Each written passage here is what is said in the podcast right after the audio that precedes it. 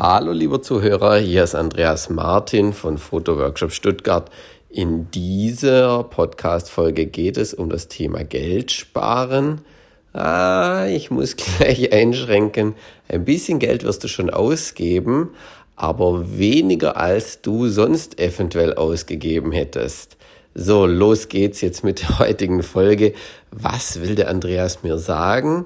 Und äh, es geht um eine Art Recycling beziehungsweise, um es genauer zu sagen, um das sogenannte Altglas. So, bevor du jetzt zu einem Altglascontainer rennst und da irgendwelche äh, weggeworfenen Gläser rausholst, es geht um anderes Glas, nämlich um Objektive.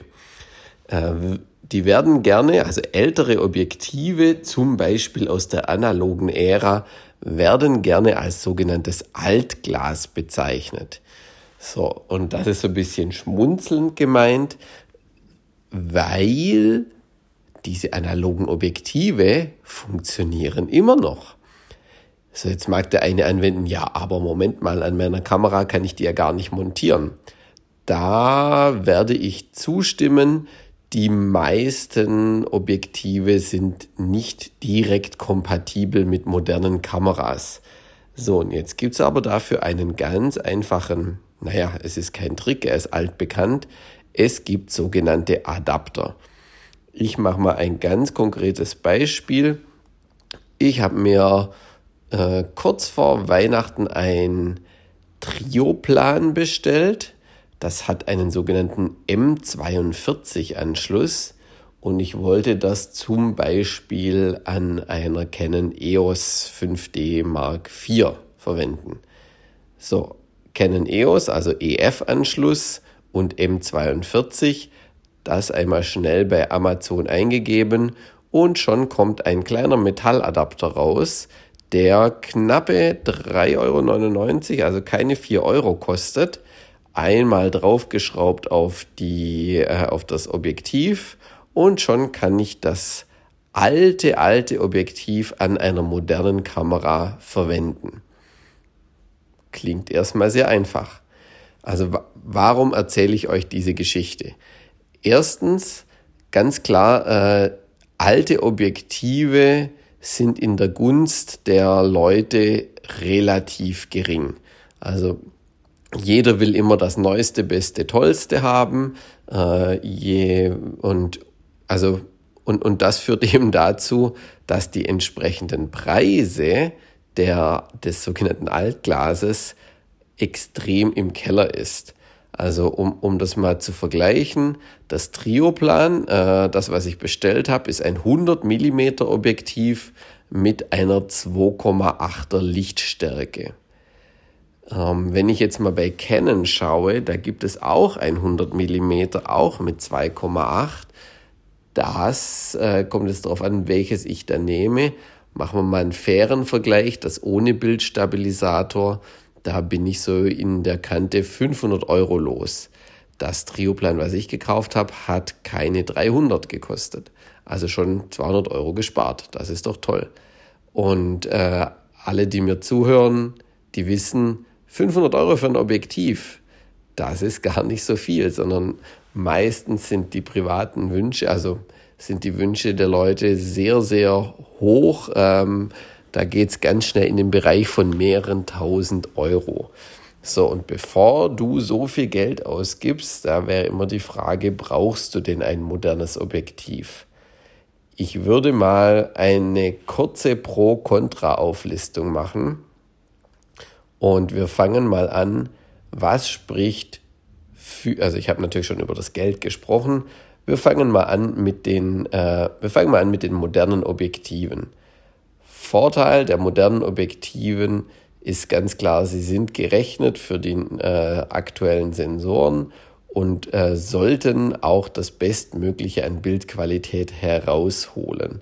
Also wenn es dir um absolute Schärfe geht, ähm, wenn du wirklich das Maximale an Details rausholen willst, in der Tendenz sind die neuen Objektive dafür viel besser geeignet. Es gibt Ausnahmen, aber das sind dann in der Regel auch keine billigen alten Objektive, sondern etwas teurere.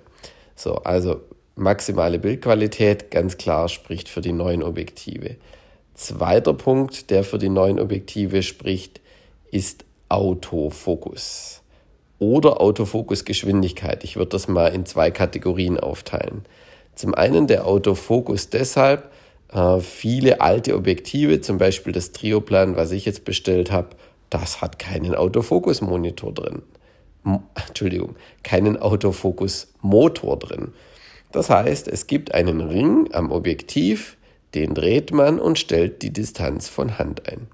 Und das geht wunderbar, dauert zwei, vielleicht drei Sekunden und schon kann ich mein Motiv fotografieren. Das ist jetzt äh, auch gleich ein Thema. Also wenn du Sport fotografierst, gestern habe ich mit jemandem telefoniert, der fotografiert gerne Hubschrauber. Grüße an dich, lieben Wieland. Ähm, aber auch andere Sportarten mit Tieren oder mit Menschen, die äh, ja, in irgendeiner Form eben sportlich aktiv sind, da sind die modernen Autofokusobjektive ganz klar im Vorteil. So, wer jetzt aber äh, ruhige Porträts macht von der Oma Lotte, äh, die da brav irgendwo sitzt, oder von irgendeinem Freund, von irgendeiner Freundin, die brav Porträt stehen oder sitzen, äh, die kann man auch wunderbar mit analogen Objektiven fotografieren. Da muss man äh, nicht nicht so super, super schnell sein. Aber lassen wir, bevor wir ins Detail gehen, machen wir die Aufzählung weiter. Also wir haben für die Objektive sprechen, für die modernen sprechen das Thema Auflösung, dafür spricht der Autofokus oder die Autofokusgeschwindigkeit. Das, ich habe es ja schon angedeutet, was ich damit meine, es gibt alte Objektive, ich sage jetzt mal 80er bis Nuller Jahre, die einen Autofokusmotor haben, der auch noch funktioniert hoffentlich, aber der eben nicht mehr dem Stand der Technik entspricht. Also die Ultraschallmotoren, die irgendwann kamen, die Stepping-Motoren bei Canon zum Beispiel, die sind einfach schneller geworden. Also sprich, wer da auch Wert drauf legt, der sollte eher zu den neuen Objektiven greifen. Auch noch ein kleiner, für die Technikfetischisten wie mich, aber ganz interessanter Punkt ist das Thema Metadaten. Du gehst in dein Bildbearbeitungsprogramm deiner Wahl rein und schon siehst du mit den modernen Objektiven, aha, das Bild habe ich mit dem 50 mm 1,4 Sigma Art bei Blende 5,6 gemacht. Ähm, mit einem entsprechenden alten Objektiv siehst du gar nichts. Du siehst nicht, welche Blende es war, du siehst nicht, welche Brennweite es war und es steht natürlich auch kein Objektivhersteller drin. Das heißt, äh, das ist, die tauchen dann als undefiniert oder eben leer auf, diese entsprechenden Metadaten. Das ist so ein bisschen der Nachteil. Wer jetzt einsteigt in das Thema Altglas, da würde ich sagen, ist das erstmal kein Problem weil du kaufst ja nicht 100 äh, Altglasobjektive, sondern du kaufst ja, fängt, man fängt in der Regel bei, mit einem Objektiv an. So, und dann weiß man in der Regel, aha, überall, wo keine Metadaten drin sind, das war dann mein, in meinem Fall jetzt Trioplan 100. Sobald man aber natürlich anfängt, das Altglas zu sammeln und dann irgendwann zwei, drei, vier, fünf ältere Objektive hat, irgendwann äh, hat man natürlich dann auch tausende Bilder und da wird es dann schwer zu sagen, ah ja, das war jetzt dieses oder jenes Objektiv. Also das ist so ein bisschen ein Nachteil für alle Verwaltungsfetischisten, wo ich mich auch ein bisschen dazu zähle. So, jetzt kommen wir aber mal zu den Gründen, warum sollte man ein Altglasobjektiv sich anschauen. Den ersten Grund habe ich gleich in der Einleitung gesagt, nämlich das Thema Preis. Es gibt alte Objektive ungelogen im Bereich 10, 20, 30 Euro. So, und äh, ich rede jetzt nicht von alten defekten Objektiven, sondern von alten voll funktionsfähigen Objektiven. Das Schöne ist, die meisten Objektive aus der Ära von damals sind eben Vollformatobjektive. Das heißt, die kann man sowohl an einer modernen spiegellosen Vollformatkamera, an einer Vollformat-Spiegelreflex, aber natürlich auch an den ganzen APS-C-Sensoren oder Micro Four Thirds-Sensoren kann man die alle wunderbar betreiben. Also Thema Preisersparnis ist definitiv oder Geldersparnis ist definitiv einer der großen Gedanken. Ein zweiter Gedanke, und jetzt wird es spannend, ist das Thema Look. Also sprich, diese alten Objektive, die sind nicht die allerschärfsten, aber sie erzeugen einen Bildlook.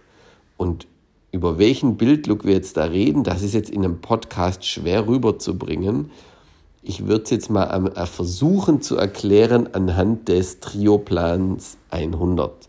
Also das Objektiv äh, ist, sage ich mal, ein sehr altes Konstruktionsprinzip.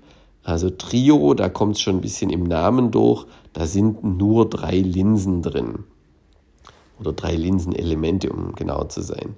So, und in modernen Objektiven, das sind ja 9, 10, 11, 12, 13, 14, 15, 16 äh, Linsen drin, also wirklich je nach Konstruktion abartig viele Glaselemente.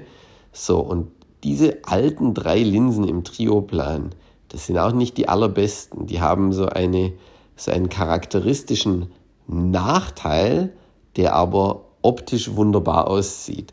Und ich würde euch mal an der Stelle, äh, gebt mal in Google Trioplan 100 ein und schaut mal, was da für Bilder rauskommen. Was euch da erwartet, ist das sogenannte Seifenblasenbouquet, so wird das gerne bezeichnet. Also ihr kennt alle Bouquet, wenn im, Hintergrund Lichter sind, die in der Unschärfe stehen, also Beispiel, du hast jemanden fotografiert in der Stadt am Abend und im Hintergrund ist eine Straßenlaterne. Dann wird die häufig als so einen runden Kreis dargestellt. So, und mit dem Trioplan 100 ist ebenfalls ein runder Kreis da und an den äuß am äußersten Rand des Kreises ist nochmal ein Kreis. Das sieht wunderbar aus. Also einfach mal schauen. Ich habe ein paar Bilder gemacht, war direkt verliebt äh, in den Effekt. Also mal schauen, was ich da noch demnächst an coolen Sachen damit machen werde. Also das wäre ein Beispiel. Man kriegt mit alten Vintage Altglasobjektiven kriegt man tolle Bouquets. Man kriegt aber auch Unschärfe rein. Und jetzt Moment mal, das ist doch kein Vorteil, werden jetzt Leute aufschreien. Und ich sage doch, es gibt bestimmte Motive, da ist die absolute Schärfe gar nicht so sehr gewollt. Denkt mal an ganz normale Menschen. Wir reden jetzt nicht vom Supermodel mit äh, zwei Stunden Make-up, sondern wir reden von äh, du und ich äh, ungeschminkt, so wie wir jetzt gerade sind. Und da, da will ich jetzt gerade drauf hinaus. Ich habe selber mal ein Shooting gemacht, also ich war tatsächlich vor der Kamera. Und der Fotograf hat äh, 20 Jahre alte Objektive, er hat eine alte, äh, ne, Entschuldigung, hat eine moderne Kamera verwendet. War damals eine 1DX von Canon, ähm, hat aber wirklich 20 Jahre alte Objektive eingesetzt. Und diese Bilder hängen bei mir zu Hause an der Wand, die sind wunderbar, weil die feinsten Details in der Haut sind nicht zu sehen. Und ganz ehrlich, die will ich auch gar nicht sehen, weil ja, ich habe jetzt keine extrem schlechte Haut, aber ich habe auch keine Supermodel-Haut. Das heißt, da gibt es definitiv mal irgendeinen äh, Pickel, da gibt es definitiv irgendwelche Poren unterschiedlicher Größe oder mal irgendein Haar und so weiter und so weiter. Und ganz ehrlich, äh, auf diese Details kommt es bei einem Porträt hoffentlich nicht an, sondern es kommt natürlich darauf an, wie wirkt der Mensch, äh, wie ist der Gesichtsausdruck, wie ist die Gestik, wie ist die Mimik, äh, was sind das für Momente und die sind richtig schön eingefangen. Also ganz klar, für Leute, die Porträts machen, also ich denke jetzt an Hochzeitsfotografen, ich denke an Porträtfotografen, gerade für solche können solche Vintage-Objektive wirklich ein Gewinn sein. Auch in dem Sinne, dass sie Zeit ersparen in der Nachbearbeitung. Weil wir geben viel Geld aus für teure Sensoren, super scharfe Objektive und am Ende des Tages haben wir dann das Problem, dass wir die ganzen Poren und Pickel und Hautunreinheiten alle noch stundenlang äh, wegbearbeiten dürfen mit äh, verschiedensten Softwareprogrammen. Das ist ja irgendwie paradox. So, deshalb ganz klarer Vorteil, Unschärfe. Ähm, und da gibt es jetzt natürlich auch nochmal einen Punkt, wenn wir jetzt nochmal in Charakteristik und Look reingehen. Viele ältere Objektive haben Bildfehler, egal welcher Art. Ein Beispiel könnte sein, dass der Bildkreis grenzwertig groß ist oder grenzwertig klein. Das würde bedeuten, dass dein Bildsensor gerade so ausgeleuchtet wird, ähm, aber bei Offenblende eben eine Randabschattung passiert. In Klammer, das haben auch moderne Objektive. Aber bei alten Objektiven gibt es manche, bei denen ist das sehr ausgeprägt.